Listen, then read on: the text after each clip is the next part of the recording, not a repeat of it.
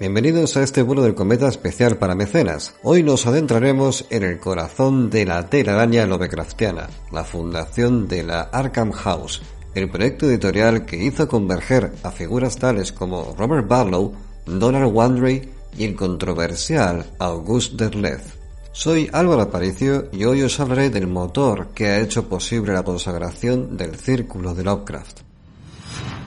Esta historia empieza con un muchacho un fanático que tenía al maestro de Providence en una estima tan alta que prácticamente su mundo entero giraba en torno a él. Hablamos del pequeño Robert Barlow, un crío talentoso, amante de la literatura, que tenía el coleccionismo como uno de sus objetivos principales. Y como todo buen coleccionista, no solo buscaba relatos, sino también cartas, artículos, en definitiva cualquier cosa que tuviera relación con la literatura fantástica.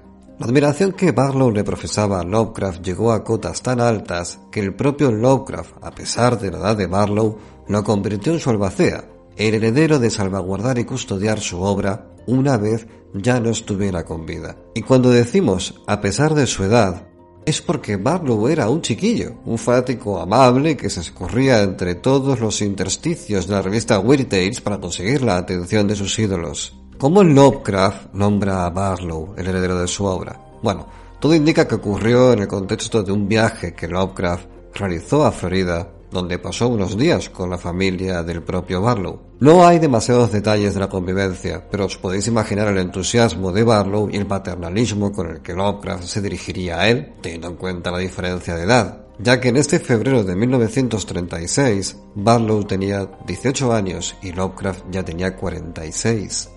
Cómo Lovecraft nombra a Barlow, el heredero de su obra, tiene múltiples lecturas. Quizá Lovecraft no esperara fallecer tan pronto, aunque el 15 de marzo de 1937, un año y un mes de su visita en Florida, fallece en Providence. Quizá su malestar le hacía pensar en la muerte y por eso hablar de cuestiones testamentarias tenía sentido. Quizás a esto último haya que sumarle una atención sobredimensionada en el joven Barlow simplemente por satisfacer el entusiasmo del muchacho y agradecer su invitación.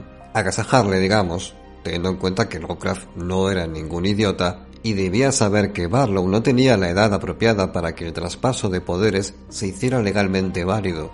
¿Era ese documento papel mojado después de todo? Sí y no. Y veamos por qué. Annie Gamwell, la última tía viva de Lovecraft por aquel entonces, le escribió un telegrama al pequeño Barlow en el que informaba a este del fallecimiento de Lovecraft. Barlow, sin pensárselo ni un segundo, recorrió los casi dos mil kilómetros que separan Florida de Providence para asistir al funeral. Pero en su fuero interno, a pesar de la tristeza de la pérdida de su mentor, había viajado por dos razones. Honrar por un lado la memoria de su amigo, pero hacer efectivo el propósito con el que se le había honrado con el título de albacea.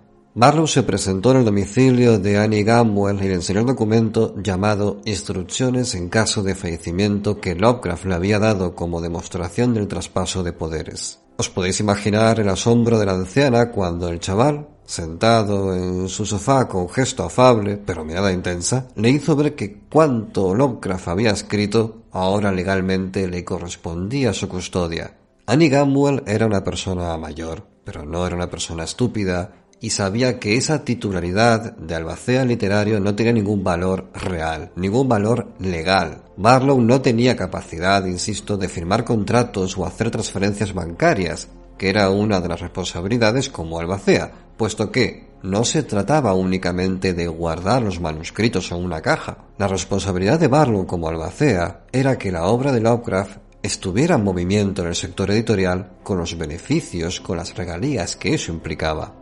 Y si bien Barlow era custodio, entre comillas, en este pacto sin valor legal, eh, la cuestión es que todas las regalías debían destinarse a los herederos. En esta tarde en el cual Barlow se presenta en la casa de Annie Gamwell para presentarle su autoridad sobre la obra de su sobrino, solamente sabemos lo que nos pueden decir aquellas figuras más próximas a Lovecraft en vida.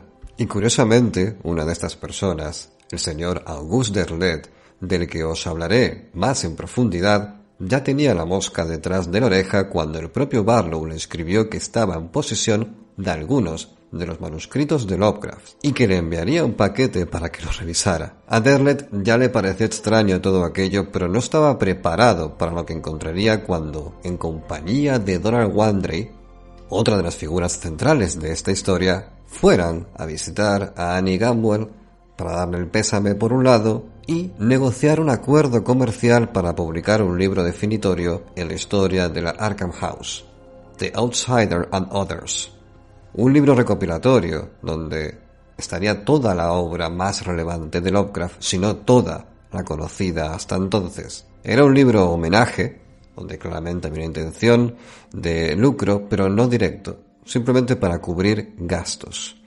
Y en esta circunstancia de negociación, eh, la vieja tía de Lovecraft les explica a Auguste Erlet y Donald Wandrey lo que había ocurrido.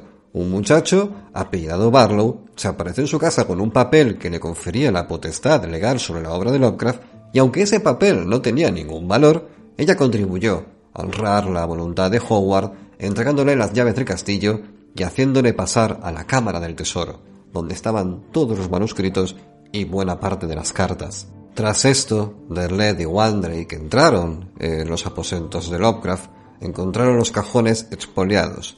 Prácticamente no quedaba nada de valor. Según St. Yoshi, estudioso de todo el círculo de Lovecraft, ¿Te está gustando este episodio? Hazte fan desde el botón Apoyar del podcast de Nivos. Elige tu aportación y podrás escuchar este y el resto de sus episodios extra. Además, ayudarás a su productor a seguir creando contenido con la misma pasión y dedicación.